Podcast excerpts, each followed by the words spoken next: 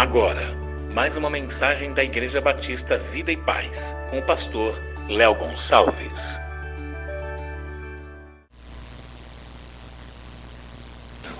Muito bem. Abra sua Bíblia em Filipenses, capítulo 1, a partir do versículo 27. Filipenses, capítulo 1, versículo 27. Sim, é a mesma leitura que nós fizemos na semana passada, e não, não é o mesmo sermão. A gente vai pegar novamente esse trecho aqui, a gente vai meditar nessa palavra e pegar algumas coisas que a gente não pôde falar na semana passada.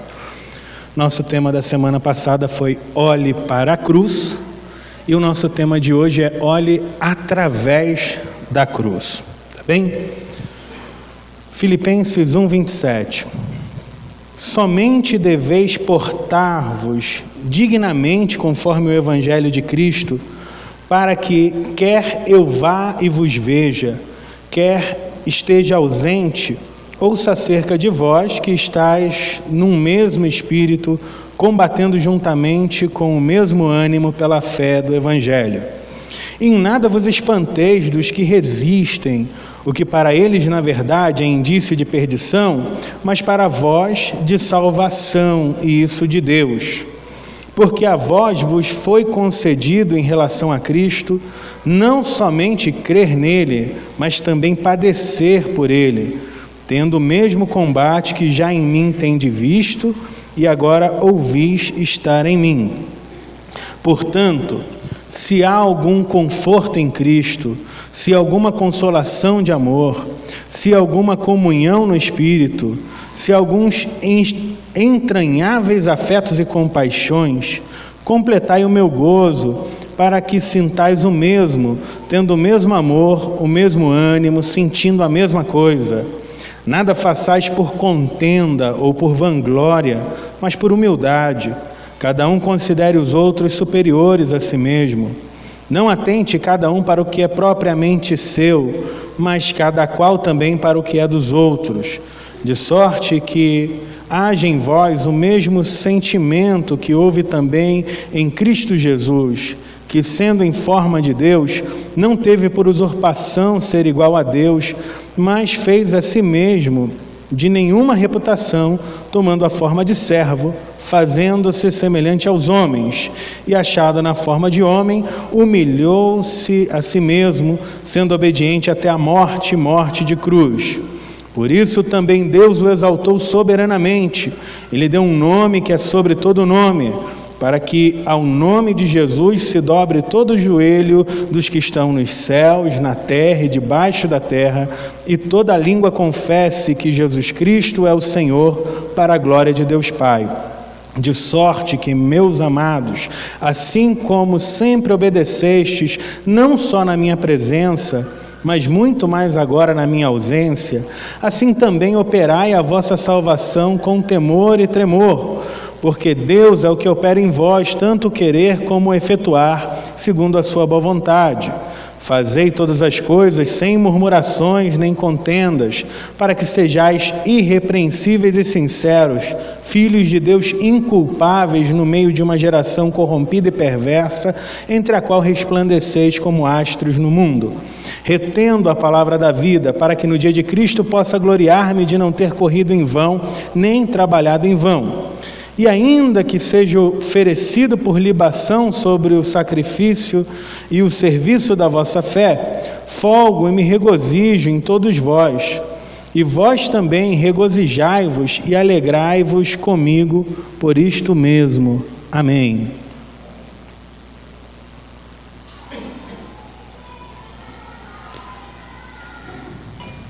Olhe através da cruz.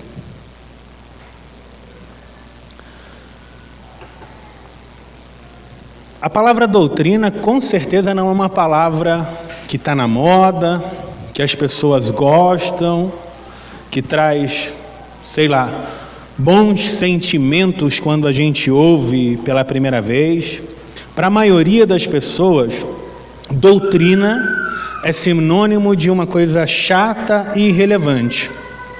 E muitas pessoas pensam assim porque a doutrina cristã, isto é, o, o ensino da Bíblia, foi apresentado a elas de maneira chata e irrelevante. É, eles aprenderam que teologia é uma coisa teórica, uma coisa difícil e uma coisa sem aplicação no mundo real. Então elas também não gostam de teologia. Alguns até dizem: teologia é interessante, mas não transforma a vida, então para que é que serve isso? Mas à medida que nós avançamos né, no livro de Filipenses, nós descobrimos que Paulo não se encaixa nesse estereótipo. Paulo era um doutor da lei. Isso significa que ele era um homem capaz de raciocinar de uma forma muito complexa e então, se ele quisesse falar de uma maneira difícil, eu acredito que Paulo falaria de um jeito tão difícil, mas tão difícil que eu e você, a gente não ia entender. Só que ele não faz isso. O nosso amigo Paulo, autor da carta aos Filipenses, ele não estava interessado em simplesmente mostrar conhecimento, mas ele queria alcançar corações. Ele não estava preocupado apenas com a teoria, mas com a vida completa. E por isso ele transmite conhecimento, doutrina, mas o conhecimento que Paulo ensina não é simplesmente teórico, não é como uma tabuada que a gente aprende, que a gente decora para usar depois. Paulo ele vai falar em Filipenses sobre a verdade, a verdade de Deus, a verdade do Filho de Deus, a verdade da encarnação. Jesus, o Filho de Deus feito carne, uma verdade teológica, mas ao mesmo tempo ele faz um link, uma ponte entre essa verdade profunda e teológica e todas as áreas da nossa vida. Ele aplica a verdade ao coração. E isso porque, para o discípulo, o mais importante não é apenas saber que Jesus é o Filho de Deus e que ele morreu na cruz, mas entender como a morte de Cristo afeta as nossas vidas todos os dias. Isso é aplicação. Isso vai ficar muito claro no capítulo 2, no versículo 5, quando ele diz: Tende em vós o mesmo sentimento que houve em Jesus Cristo. Em outras traduções vão colocar assim: tenham a mesma atitude. Outra tradução que eu pesquisei diz: tenham o mesmo modo de pensar. Ou seja, a preocupação aqui recai sobre a forma como a gente vive. Paulo está dizendo agora que Jesus morreu. Ele diz: agora, porque Jesus morreu e porque vocês creem em Jesus, vocês precisam olhar para a vida de vocês à luz da morte dele, porque a morte de Jesus vai influenciar a vida de vocês.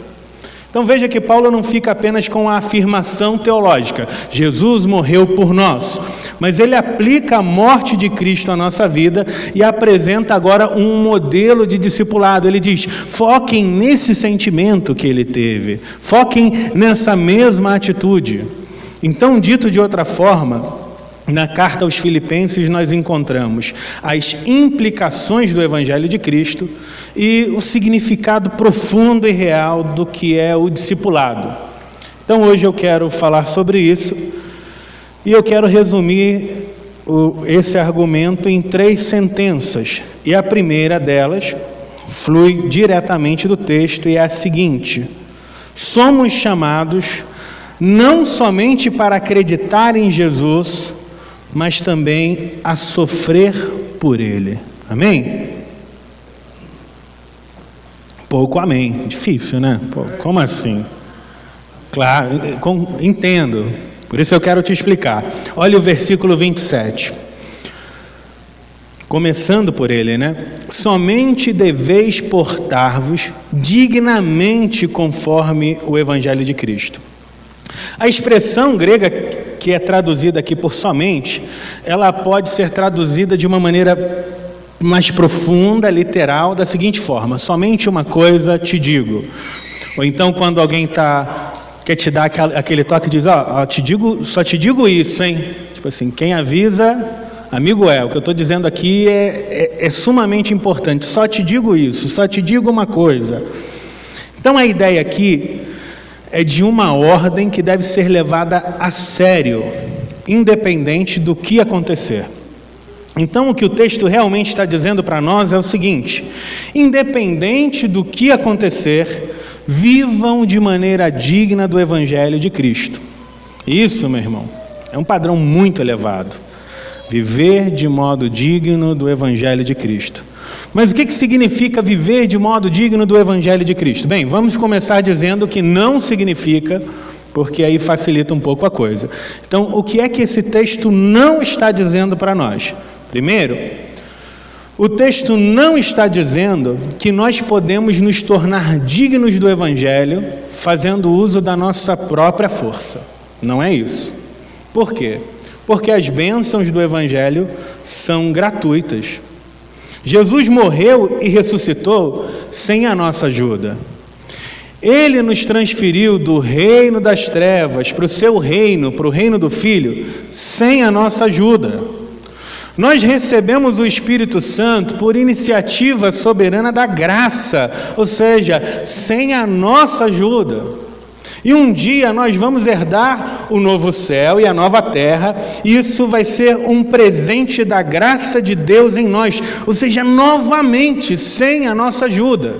Então, algo que o texto não está dizendo é que nós devemos nos fazer dignos por nós mesmos porque isso é algo errado, isso é algo que a gente não pode fazer.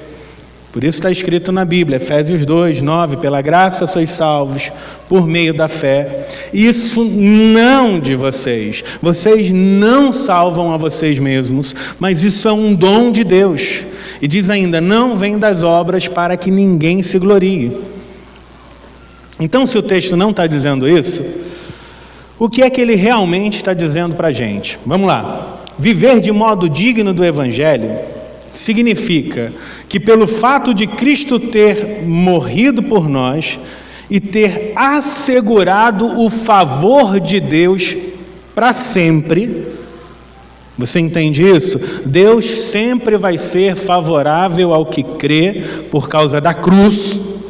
Então, por causa disso, nós devemos nos esforçar em gratidão e amor para vivermos à altura do Evangelho que nos salvou. É isso que o texto quer de nós, é isso que a Bíblia quer de nós.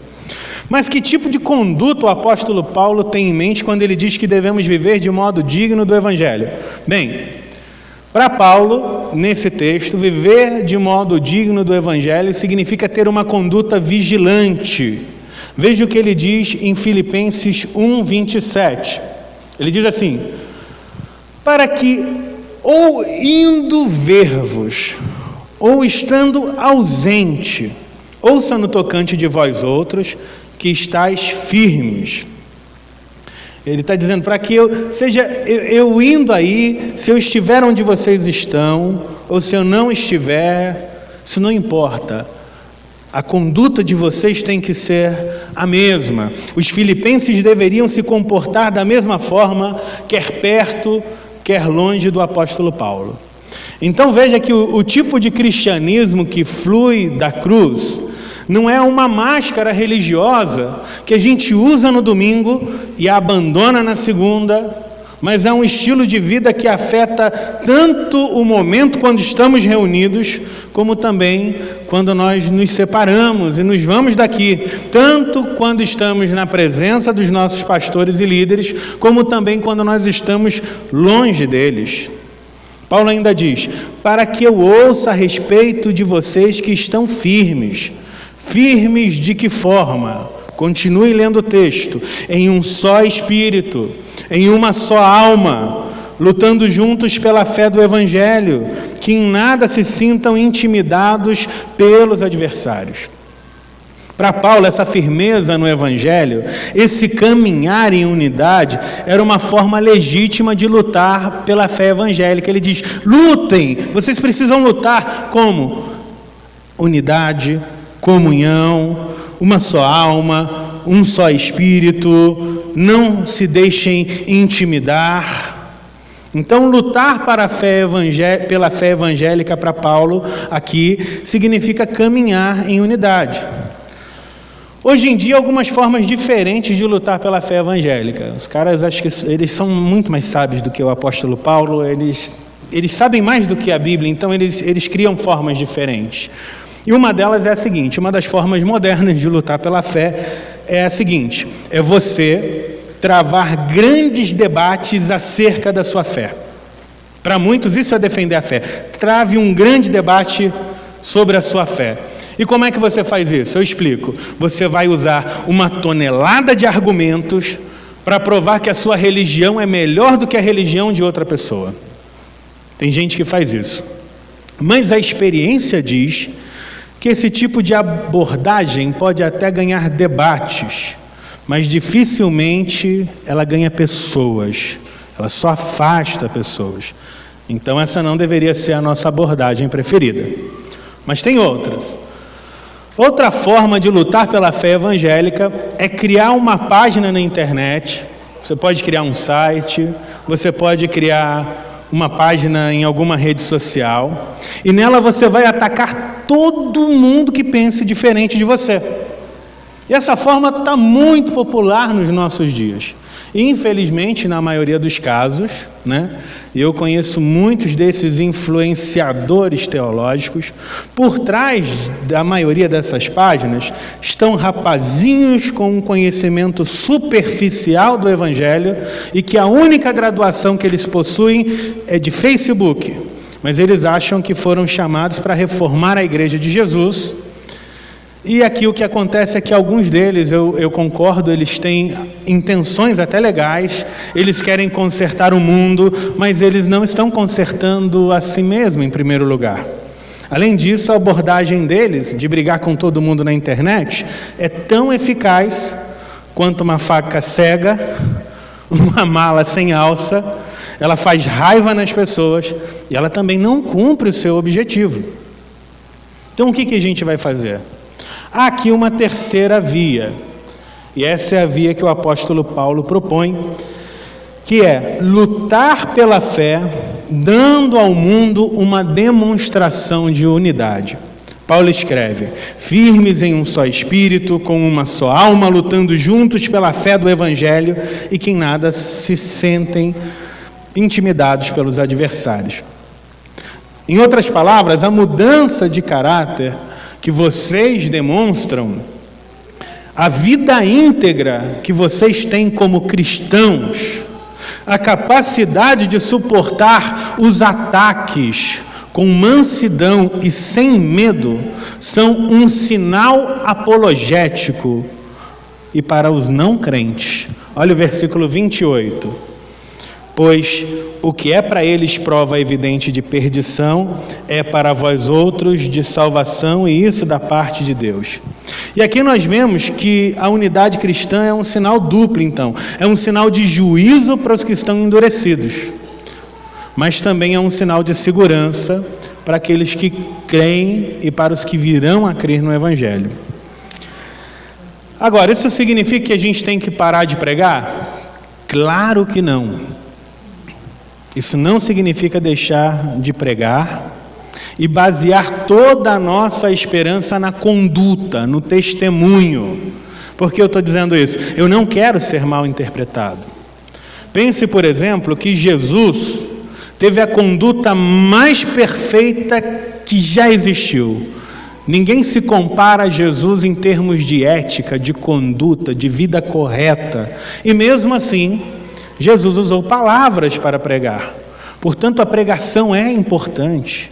A pregação é muito importante. Jesus disse: Ide por todo o mundo, pregai o evangelho a toda criatura. Não disse somente vivei, disse pregai. Então a pregação é importante. Só que essa pregação do evangelho deve ser acompanhada de um modo de vida que se estenda para além das palavras. Sendo assim, a conduta digna do Evangelho é uma demonstração de firmeza que suporta com alegria e mansidão a adversidade. Ela é ainda a proclamação feita por alguém, um proclamador, um pregador, que não baixa o nível, que não transforma a pregação em bate-boca, porque por detrás de tudo existe a santa disposição, o santo querer de viver à altura da mensagem que é pregada. Em nossos dias, há muitos pregadores do Evangelho, mas a gente tem poucos vivedores do Evangelho. Mas a eficácia do testemunho cristão está relacionada tanto ao anúncio quanto à experiência cristã. Você deve falar, mas a sua conduta deve representar muito bem e ilustrar aquilo que você fala. Veja bem, não tem que ser uma coisa ou outra. Não é, ah, eu só prego com a minha vida. O outro, ah, eu só prego com palavras. Não, as coisas caminham juntas. É pregar e fazer, é falar e é viver. Porque o testemunho evangélico é esse conjunto, é a soma do que vivemos e daquilo que falamos. Mas esse texto também mostra que a conduta digna do Evangelho envolve disposição para sofrer, e é disso que a gente está falando, né? Olha o versículo 29, ou pelo menos isso eu prometi dizer para vocês: porque vocês receberam a graça de sofrer por Cristo, e não somente de crer nele. Vocês receberam a graça de sofrer por Cristo e não somente de crer nele. Veja que legal isso aqui, olha. Uma graça foi concedida aos filipenses. Eu não sei o que você pensa quando vem a ideia de graça, quando alguém te fala de graça. Tem gente que pensa, sei lá, em 0800, uma coisa de graça. Não, não sei. Mas, mas, o sentido aqui é, é de um presente maravilhoso que é entregue a você. A, a minha família era muito, muito religiosa, religiosa num sentido ruim. Eu acho que não tem sentido bom para religioso, né? Mas se você pensar em um sentido bom, se você acha que existe sentido bom, a minha família era no sentido ruim, mas eles eram muito, muito, muito religiosos. Eles acendiam velas, eles faziam promessas e a gente fazia também porque a gente era ensinado assim, e tudo era para receber uma graça. Por que você está fazendo isso, mãe? Ah, eu quero receber a graça, eu quero uma graça. É uma graça estranha, né? uma graça que você paga para receber graça. Graça é de graça, mas eles faziam todos os rituais para receber uma graça. Qual poderia ser essa graça? Ah, fechar um bom negócio, comprar uma casa, receber a cura de uma doença, uma graça. Então a graça era um, um privilégio, um presente que alguém recebeu. Eu não sei se é nisso que você pensa quando você ouve graça. Quando você ouve assim, ah, fulano recebeu uma graça. No que, que o crente evangélico brasileiro pensa? Às vezes a gente pensa em uma dessas coisas, bênçãos que vêm dos céus. Legal, é isso mesmo.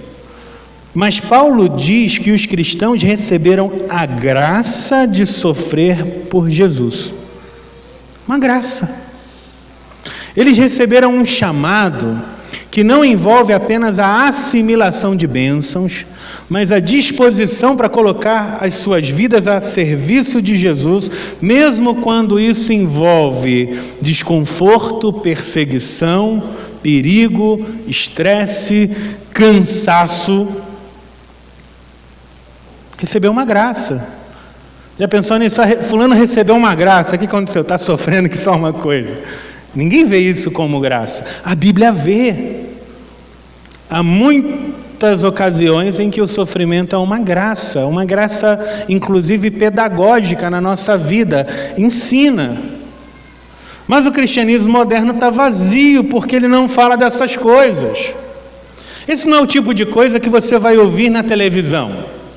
O sofrimento, de alguma forma, parece fazer parte da vida de um incrédulo e a alegria do mundo dos crentes. Só que isso é falso também.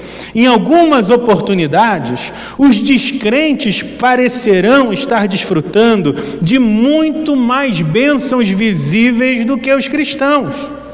E há ocasiões em que o cristão vai estar desempregado e o vizinho que é ateu recebe um aumento. Há ocasiões e situações em que o ímpio tem uma saúde de ferro e o crente está com câncer. Tem vezes que a mãe de santo vai viajar para Disney com os filhos e a líder das irmãs de oração vai contar moedas para comprar pão.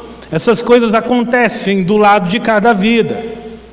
Quando Paulo escrevia esse texto, Havia um imperador que se fazia passar por Deus e que era respeitado por muitas pessoas como se fosse uma verdadeira divindade. Pensa nisso por um instante. Na verdade, o imperador era um pecador, devasso, blasfemo, mas ele governava o império. No entanto, o apóstolo Paulo, o cara que amava Jesus e que escreveu a carta aos Filipenses, onde é que ele estava? O que estava acontecendo com ele quando ele escreveu Filipenses? Quem lembra? Onde? Na prisão. Ele estava preso. E aí ele nos fala da graça de sofrer por Jesus. A graça.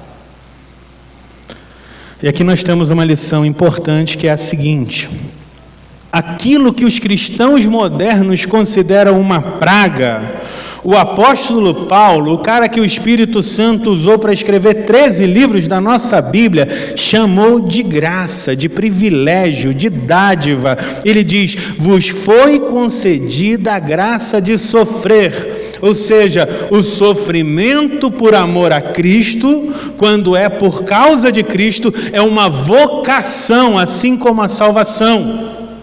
É algo que Deus concede a nós e que faz parte do nosso crescimento espiritual. Sofrer pela causa do Evangelho é uma característica do discípulo de Jesus. Como diz o Dr. Carson, a sua salvação foi conseguida por causa do sofrimento de Jesus em seu favor, mas seu discipulado é demonstrado na sua capacidade de sofrer em favor dele. Sofrer por Jesus. Quantos entendem isso? Que para ser discípulo, às vezes, olha, muitas vezes, você vai ter que sofrer por Jesus. É muito difícil falar de sofrer, sofrer pelo Evangelho, em um contexto eclesiástico muito mais voltado para a aquisição de benefícios do que para o sacrifício, para o altruísmo. E a igreja evangélica brasileira é assim, ela é muito mais voltada para as benesses. A gente vem para receber, a gente não vem para se doar no geral, no coletivo, não estou falando de você especificamente, mas isso é, o, é, a xerox da nossa fé cristã, da igreja cristã evangélica em, em diversos lugares. É difícil falar disso, falar de sofrimento, quando nós ainda temos em nossas igrejas membros orientados pela ideia seguinte: ei, eu pago o dízimo, portanto, um serviço deve ser prestado a mim. Essa é a mentalidade. Mentalidade que caberia muito bem no cliente de um restaurante, mentalidade que caberia muito bem no sócio de um clube, mas que não tem absolutamente nada a ver com o Evangelho. Eu pago o dízimo para não fazer o serviço pesado. Nossa realidade evangélica segue a dinâmica de mercado e os nossos crentes se comportam como consumidores de serviços religiosos ao invés de discípulos. E consumidores não são fiéis, de jeito nenhum. Porque um consumidor sempre quer ser agradado. É assim que foi, é assim que é. A gente vai ao clube, a gente vai ao restaurante, a gente quer ser agradado, a gente quer ser servido, e se você foi mal atendido, você vai procurar a página deles no Facebook ou no Google e você vai falar: vou dar uma estrelinha só, que é para eles sentirem na pele que eles não estão me tratando bem eu, como eu mereço. A gente pega o Uber e é dessa maneira também, né? Quem já andou de Uber, eu uma vez na vida, outra na morte, quando eu saio daqui e, e ando no Uber, é assim, os caras colocam lá, eu vou dar duas estrelinhas porque o carro está sujo, e eu quero o carro limpo. A gente começa a avaliar isso. Consumidores não são fiéis. Mas quando eu e você viemos à igreja, quando Jesus nos chamou a ser igreja, Ele nos chamou a servir. Um consumidor vai embora quando o serviço prestado não agrada mais, mas o discípulo permanece. Ele permanece mesmo a um alto preço. Olhe para o exemplo de Paulo, mesmo a um alto preço, ele permanece porque ele existe para servir e ele sabe que o serviço às vezes inclui uma certa dose de sacrifício, de sofrimento. Nossa cultura enxerga a igreja como um clube onde a gente paga cotas e recebe regalias, porque é nisso que a gente acabou transformando muitas igrejas. Mas o apóstolo Paulo diz que aqueles que servem a Jesus devem estar dispostos a sofrer, dispostos a sacrificar. E quando Paulo fala de sofrer, ele não está falando de banalidades. Ele está falando da disposição de servir, padecendo, inclusive, em muitos casos, perseguição e martírio, porque é o que acontecia naquela época.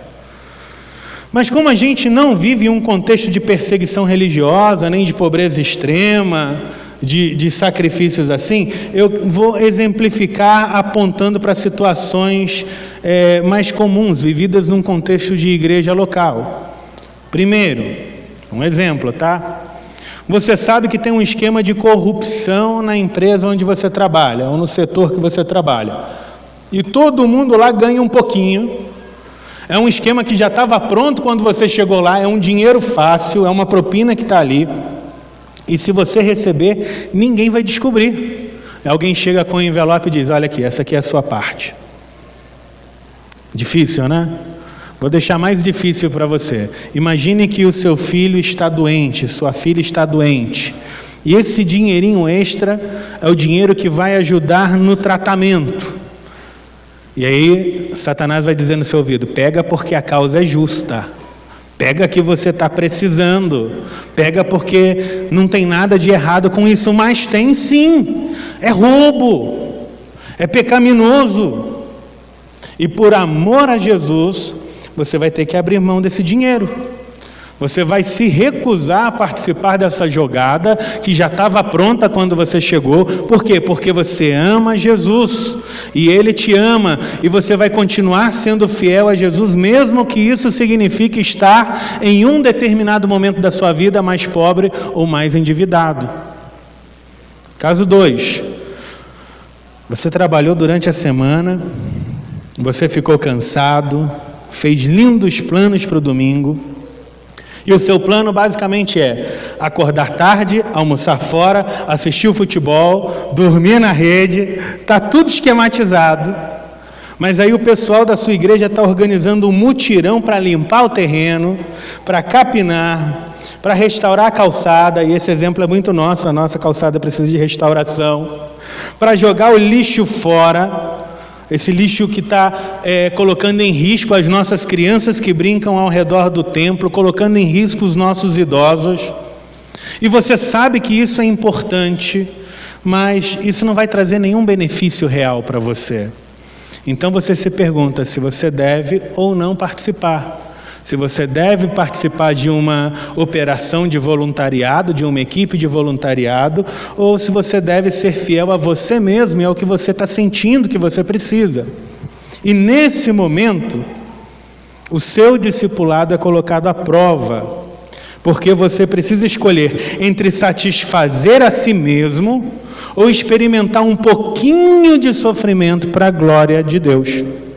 E aí você escolhe e a escolha que você faz revela o tipo de discípulo que você é. Viu como isso é sério? Como nas pequenas coisas, o Espírito Santo ministra os nossos corações e, e ele mostra para a gente, cada um sabe quem é. Os cristãos brasileiros e ocidentais, a gente tem dificuldade com isso, a gente não sabe o que é sofrer, porque a gente não sofreu perseguição religiosa nenhuma. Nossa vida é muito boa. A gente dirige carro, a gente come em fast food, a gente assiste TV, a gente tem Netflix. E a gente reclama porque a nossa internet é só de 30 megas e lá em Belo Horizonte a internet é melhor e a nossa é muito lenta, demora, sei lá, 4 segundos, 5 segundos para poder carregar um vídeo no YouTube. E a gente não quer esperar isso. É tempo demais. É sofrimento demais, ou vida. A gente não sabe o que é sofrimento. Você quer saber o que é sofrer por Jesus? Pergunte para o apóstolo Paulo. Ele chegou em Filipos e ele encontrou um grupo de mulheres perto de um rio. E ele começou a pregar. Então, Atos 16, 14 diz que Deus abriu o coração de uma mulher chamada Lídia para que estivesse atenta ao que ele dizia. Mas aí uma menina ficou possessa por um demônio adivinhador e essa menina começou a irritar o apóstolo Paulo. Onde quer que ele fosse, aquela menina gritava: Esses homens são servos do Deus Altíssimo. Não estava dizendo nada demais, era um espírito de adivinhação. Mas Paulo se irrita, porque aquilo, sei lá, eu acho que ele, eu, eu penso que aquilo pa, parece para mim como se ele precisasse de uma chancela do demônio para pregar e trabalhar na cidade. E pera lá, eu não preciso que o diabo diga que eu sou filho de Deus e servo de Deus. Se eu preciso da propaganda do diabo, está muito errado isso aqui. E Paulo pensa algo assim, então. E além disso, a menina estava sofrendo nas mãos de um espírito mau, que a fazia dizer aquelas coisas. Então, Paulo manda o espírito maligno embora e a menina recobra o seu juízo normal. Só que essa menina era escrava e ela dava lucro aos seus donos com essa adivinhação. Então você imagina o que aconteceu. Os donos dela ficaram muito irritados, com raiva, e denunciaram Paulo e Silas. Em seguida, os policiais da época pegam Paulo, rasgam a roupa dele, não tinha aquela moleza de hoje, então os caras açoitaram Paulo, açoitaram as costas dele, está em Atos 16, 22. E depois de bater muito neles, esses policiais romanos colocaram ele na prisão, Atos 16, 23, colocaram ele na prisão e mandaram um agente penitenciário ficar de olho nele. E aí esse agente colocou eles no pior lugar daquela prisão e amarrou os pés e as mãos dele num tronco do jeito mais desconfortável possível. Ah, como é que é isso? Tenta imaginar e coloca a sua mão, eu, nem consigo, vai dar um nó na minha coluna, pé e mão juntar. Pois é, amarrou o pé e a mão dele, o tronco juntava pés e mãos. O cara estava todo envergado, preso no pior lugar da cadeia. Que história. E o que, que a gente faria nessa situação? O que, que você faria diante de um sofrimento desse? O que, que você acha que Paulo fez? Atos 16, 25, ainda em Filipos. Mais ou menos à meia-noite, Paulo e Silas estavam orando e cantando hinos a Deus, enquanto os outros prisioneiros os escutavam. O que, que os prisioneiros escutavam? Hinos. Tinham todo motivo para se queixar, para murmurar, para falar mal de Deus, de todo mundo. Todos os motivos no sentido humano, né? ninguém tem motivo para falar mal de Deus, mas dentro de uma perspectiva carnal, sabe? Os caras podiam estar tá lá reclamando da vida. E o que, que eles faziam? Oravam e cantavam. Você entende isso? E aí passaram muitos anos e Paulo é preso de novo por causa do Evangelho. E aí ele escreve uma carta para a igreja de Filipos, lá onde ele ficou preso. Mas novamente ele não está reclamando, ele está feliz. E ele escreve uma carta aos crentes e ele diz: Olhem, eu estou preso, eu estou sofrendo, mas isso faz parte da vida de discípulo. Então, se e quando isso acontecer com vocês, fiquem felizes, porque vocês estarão participando do sofrimento do nosso Senhor. Você foi chamado para sofrer por Jesus. Eu não estou dizendo que você não foi chamado para ser amado, abençoado, cuidado, tudo isso que você já é, mas essa parte a gente já sabe. Então aqui é só o complemento, não saia daqui assustado também, pô, pensei que Jesus ia dar um grau na minha vida e agora estou sabendo aí que com Jesus eu vou ter que sofrer também. Não, não é isso. Há incontáveis bênçãos. Mas essas bênçãos não incluem o sofrimento que faz parte do discipulado. Jesus disse aos discípulos em Marcos 8,34: Se alguém quer vir após mim, negue-se a si mesmo, tome a cada dia sua cruz e siga-me. A marca do discípulo, portanto, não é a prosperidade. Prosperidade você pode ter ou você pode não ter. A marca do discípulo é a cruz. E, e quando Jesus falava sobre levar a cruz, Ele não estava falando que você tem que, que suportar uma verruga. Ai, que cruz, uma verruga, uma espinha no meio da minha testa. Que cruz. Isso não é cruz. Ele não estava falando de uma prova de matemática, não estava falando da prova do Enem, ele não estava falando da sogra que foi morar na tua casa. Não! A cruz era um vergonhoso e real instrumento de tortura. E tomar a cruz aqui significa ser fiel a Jesus até suportar, até ultrapassar os limites do alívio. Ser fiel não somente até o limite, mas além dele além daquilo que você mesmo pode suportar, até aquele momento em que só Deus te faz suportar. É servir a Jesus mesmo em face do desprezo, da afronta, da maldade dos homens. É servir mesmo se ninguém quiser servir com você. É servir mesmo quando ninguém liga para o que você faz é servir mesmo quando as pessoas não dão a mínima para você, é servir, servir e servir. Tomar a cruz e abandonar os próprios interesses, é morrer para os próprios interesses. É abrir mão de tudo e dizer: Toma, Jesus, porque tudo é teu.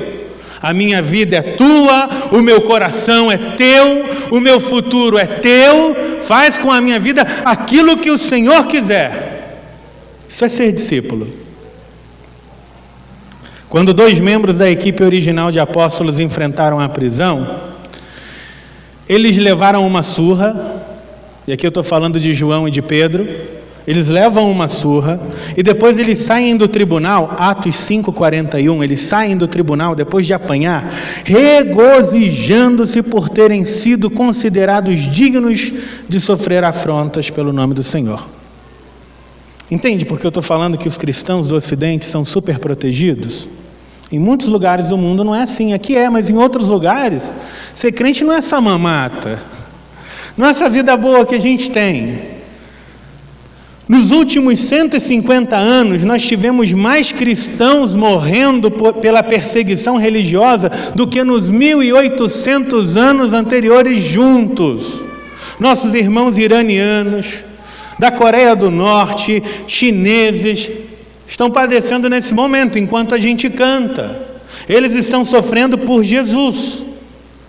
O apóstolo Paulo, que escreveu também essa carta, ele sofre por Jesus. E em Filipenses, nós lemos que nós fomos chamados não somente para crer em Jesus, mas para sofrer por Ele. Então, em nome de Jesus, em nome de Jesus, para honrar a memória dos mártires cristãos, para honrar a memória do apóstolo, principalmente pela glória de Deus e para honrar o teu Deus. Saia da inércia Levante-se da comodidade e faça sacrifícios por Jesus. Não despreze as pequenas oportunidades de quebrantamento e discipulado. Não despreze o ministério da bacia e da toalha, ou contextualizando para a nossa realidade, da vassoura e do balde, do alicate e da chave de fenda, entre outras coisas porque estas são excelentes oportunidades de quebrantamento e de discipulado. Então, por favor, em nome de Jesus, sirva com alegria. Amém? Glória a Deus. Amém. Com a alma leve. Você nem imagina. Pregação expositiva é uma bênção. Lê o texto, explica o texto, aplica o texto e deixa o povo brigar com Deus. Segundo, o 2 e o 3 é bem rapidinho, tá, gente? Vou acelerar aqui. A segunda lição que flui desse texto para as nossas vidas é a seguinte: somos chamados não apenas a receber os benefícios do Evangelho, mas a transmitir esses benefícios para outras pessoas. No capítulo 2, o apelo do apóstolo Paulo está baseado na experiência.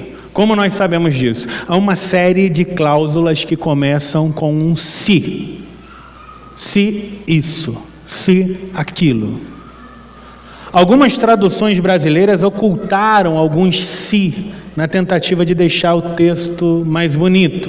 Mas no original, esse texto seria mais ou menos assim, capítulo 2, versículo 1.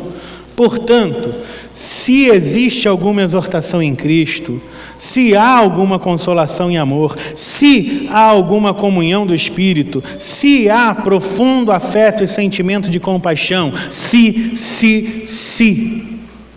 Em outras palavras, se o cristianismo lhe trouxe encorajamento, se agora você tem conforto nas horas de solidão, ao se sentir coberto pelo amor de Deus e amado por outras pessoas, se você experimenta a amizade e parceria que surge da família de Deus, do ato de congregar, se você tem sentido a compaixão de Deus, do que o texto está falando, Paulo está dizendo que existem momentos na vida em que nós nos sentimos que Deus está perto, a gente sente que Deus está ali pertinho. E nós somos muito conscientes do amor de Deus. E a gente recebe muito encorajamento. E com certeza você já viveu situações assim também. Talvez seja o seu caso hoje, talvez você tenha vivido isso no passado. Mas aqui nós, a questão aqui, o que, o que Paulo diz para nós, o que a Bíblia diz para nós é que se você experimenta essas coisas, isso se deve ao fato de que outras pessoas mediaram a graça para você. O que é isso? Para que você estivesse aqui hoje, houve alguém que se importou com você, alguém que amou você, alguém que orou por você, alguém que pregou, que insistiu com você, que te recebeu, que te fez sentir em família, e agora você deve fazer a mesma coisa pelos outros. Olha o versículo 2: Se vocês experimentaram tudo isso, versículo 1, agora o 2, então completem a minha alegria, tendo o mesmo modo de pensar, ou seja, adotando a mesma posição daqueles que ministraram a você, tendo o mesmo amor, sendo unidos de alma e de mente. E aí o texto prossegue, versículo 4: Não façam nada por interesse pessoal ou vaidade, mas por humildade, cada um considerando os outros superiores a si mesmos, não tendo em vista somente seus próprios interesses, mas também os dos outros. Como a gente consegue isso? Olhando através da cruz vendo o outro através da cruz, morrendo para todo interesse egoísta por amor ao próximo. A divisa do cristão deve ser o negar a si mesmo pelo bem-estar do próximo. Ouça bem, nós fomos chamados não apenas para desfrutar do fruto do Evangelho que ele produz na vida do outro, mas para sermos árvores frutíferas que oferecem fruto e sombra a outras pessoas, para se doar, como Jesus. De sorte que haja em vós o mesmo sentimento que houve em Jesus. O que Jesus fez? Se doou, se doou, se doou, se deu, se entregou, não pensou nele, pensou no próximo. Assim fez ele. Não fomos chamados apenas para desfrutar os benefícios do Evangelho, mas para colocar as nossas vidas em favor de Deus para que outros experimentem o benefício do Evangelho. Em terceiro lugar, esse texto nos ensina que não somos chamados apenas a dar os primeiros passos da fé e da obediência, mas para desenvolver a nossa salvação por meio da nossa vida. Isso está entre os versículos 12 e 18. O texto diz assim: Assim, pois, desenvolvei a vossa salvação com temor e tremor. Olha, o que esse texto está dizendo para mim agora? Será que, que Paulo, que falou tanto da graça, da graça, somos salvos por graça, agora de repente ele chega nesse versículo e ele quer estragar tudo dizendo que agora depende da gente? Novamente, eu quero começar dizendo aquilo que o texto não quer dizer. E o texto não está dizendo: trabalhai para conseguir a salvação, porque Deus já fez a parte dele e agora depende só de vocês. Não é isso. O texto também não está dizendo. Talvez você já tenha salvação, mas perseverar nela é uma coisa que vai depender só de você. Também não. O texto ainda não está dizendo, deixe de lutar por santidade e relaxa, fica sossegado. Não, não é isso. Como é que a gente entende então esse texto? No versículo 12, Paulo está fazendo uma conexão com um trecho anterior, do 6 ao 11, que aliás foi o nosso tema de meditação do domingo passado. Do 6 ao 11, do 5 ao 11, o texto diz que Jesus foi humilhado por nossa salvação, Jesus já foi exaltado em sua obediência para a nossa redenção e a nossa ressurreição. E aí no verso 13 ele continua: Porque Deus é quem efetua em vós tanto querer como realizar, segundo a sua boa vontade. Então o verso 12 deve ser entendido à luz dos versículos anteriores e do texto posterior. É por isso que Paulo diz que nós devemos desenvolver, ou seja, trabalhar na nossa salvação, mas ele manda fazer isso precisamente porque Deus promete operar em nós tanto querer quanto efetuar, segundo a sua boa vontade. Versículo 13. Mas aí alguém diz: Ah, mas se Deus vai fazer isso tudo já, então, para que, que eu vou lutar contra o pecado? Deus opera em nós o querer e o efetuar, então eu não vou lutar mais. Mas Paulo não está dizendo isso. A Bíblia está dizendo justamente o contrário. Está dizendo, Jesus triunfou na cruz, por isso você é livre para lutar e vencer o pecado. Jesus venceu o pecado por você, então agora você é livre para aperfeiçoar a sua salvação no temor do Senhor. O fato de Deus trabalhar em nós e por nós é o verdadeiro incentivo para a santificação pessoal. E é o que garante que a nossa luta por santificação não vai ser em vão. Jesus está trabalhando em nós. Mas ainda resta uma pergunta: como é que a gente desenvolve a nossa salvação no temor do Senhor? O próprio texto diz, e a gente vai concluir lendo o texto. A sequência diz: Fazei tudo sem murmurações ou contendas. Como diz o nosso irmão Gilberto, precisa de explicação. Está claro aqui. Não reclame. Trabalhe. Eu vou fazer um pedido e dar uma dica aqui.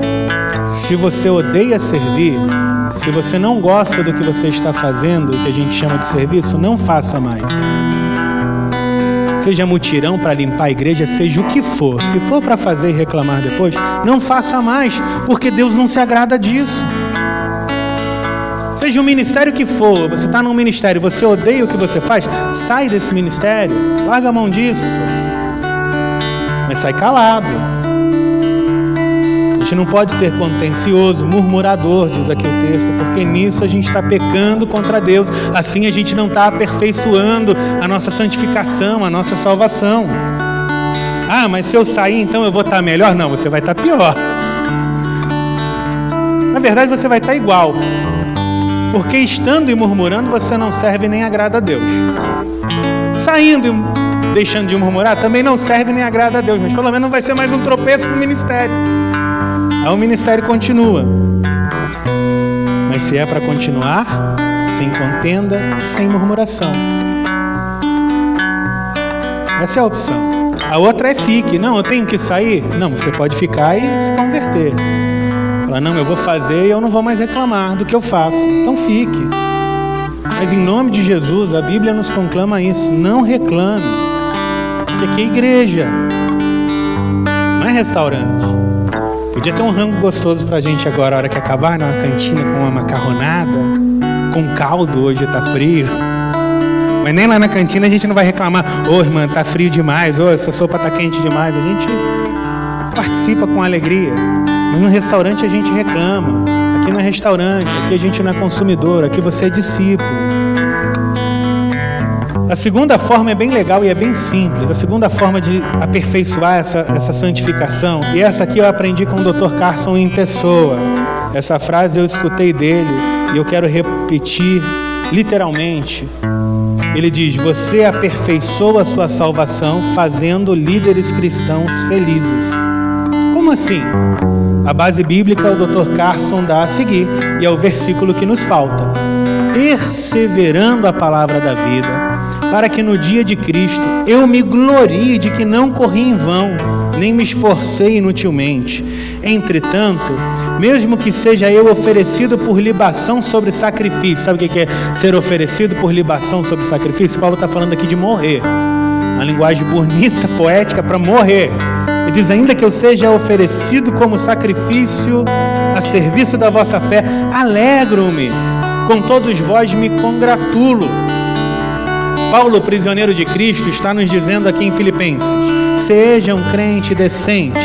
Ele diz para os filipenses: sejam crentes decentes, para que eu saiba que eu não corri em vão. Ele diz: vivam um cristianismo decente, para que quando eu veja o sacrifício da fé de vocês, eu me alegre. Ele diz: seja um bom discípulo, porque assim, depois dessa cadeia, quer eu morra aqui ou quer eu seja liberto e veja vocês, qualquer coisa que acontecer, eu vou ver vocês vivendo para Jesus e vou saber que eu não trabalhei em vão, porque nenhum líder quer trabalhar em vão, quer servir em vão. Então alegre o seu líder cristão sendo um, um cristão normal o que é um cristão normal? Um cristão normal frutifica, um cristão normal serve. Jesus não pede nada normal para a gente. Recapitulando, não só alguém que acredita, não seja apenas alguém que acredita, mas alguém que está disposto a sofrer, trabalhar, renunciar, fazer sacrifícios. Segundo, não apenas desfrutando dos benefícios de uma vida impactada pelo Evangelho, mas oferecendo os benefícios da sua vida impactada pelo Evangelho. E terceiro, não apenas dando os primeiros passos da fé, mas crescendo em serviço, em amor, em santidade, em compromisso. Então agora eu quero convidar você a olhar a sua própria vida através da cruz. Fique de pé. Feche seus olhos. A gente vai orar. Eu peço você para fechar os olhos, só para você se concentrar melhor. Não pensa nos, nos problemas agora, não. Você já entregou seus problemas a Deus em oração também. Mas pense na cruz, sabe? Filipenses, Jesus foi assim, Paulo viveu assim. O Espírito de Deus está em você, não para você ser diferente mas para você caminhar da mesma forma. E Ele promete: se você buscar, se você depender do Espírito Santo, você vai ter essa vida frutífera. Então, olhe para si mesmo através da cruz e pergunte, à luz de Jesus, o que eu devo mudar? À luz de Filipenses 2, o que é que eu devo fazer? À luz do Evangelho de Jesus, como eu devo viver? Vivei de modo digno do Evangelho com que vocês foram chamados. É assim que Paulo começou esse texto e é assim que eu quero terminar hoje também. Vamos orar ao Senhor. Eu oro para que você sirva, para que Deus te motive a servir, a servir, a servir. A saber para quem que você trabalha, para quem que você serve, porque se você não entender isso, você vai ficar doidão, você vai falar: "Ih, estou fazendo, ih, só sofro, ih, tá tudo ruim, ih, só me exploram". Não pensa nisso não sem murmurações e contendas. Se é para murmurar e contender, não sirva no ministério. Mas se quer continuar servindo, diga: Senhor, transforma meu coração. Não posso murmurar porque eu sirvo ao Senhor. É o Senhor que a gente ofende com as nossas murmurações e contendas. Sejamos servos frutíferos. Senhor Deus, nós te louvamos, te agradecemos pela tua palavra bendita e santa. Te louvamos porque à luz desse texto é possível olhar para a nossa própria vida e olhando para nós, quanta coisa precisa mudar, quanta coisa precisa ser tirada de debaixo do tapete porque estava escondida e ser apresentada ao Senhor, quanto pecado para ser perdoado e ministrado. Na verdade, para os crentes, pecados que foram perdoados na cruz mas que sendo escondidos impedem a santificação, impedem o progresso em santificação e ficam por isso estagnados. A gente precisa, Senhor, se desenvolver em serviço. Nos ajude, Deus. Eu te peço, por favor, Deus, por favor, Espírito de Deus, nos dê uma igreja mais preocupada em servir, em adorar, em exaltar o nome de Cristo, em conectar pessoas do que com qualquer outra coisa, Senhor. Que os itens periféricos, Senhor, os acessórios, o adereço de crente, adereço de igreja, fique em segundo lugar, mas que o serviço venha primeiro em nossas vidas, em nome de Jesus. Nos ajude, Deus. Ministra o nosso coração. É a oração que fazemos, Senhor. Amém. Amém.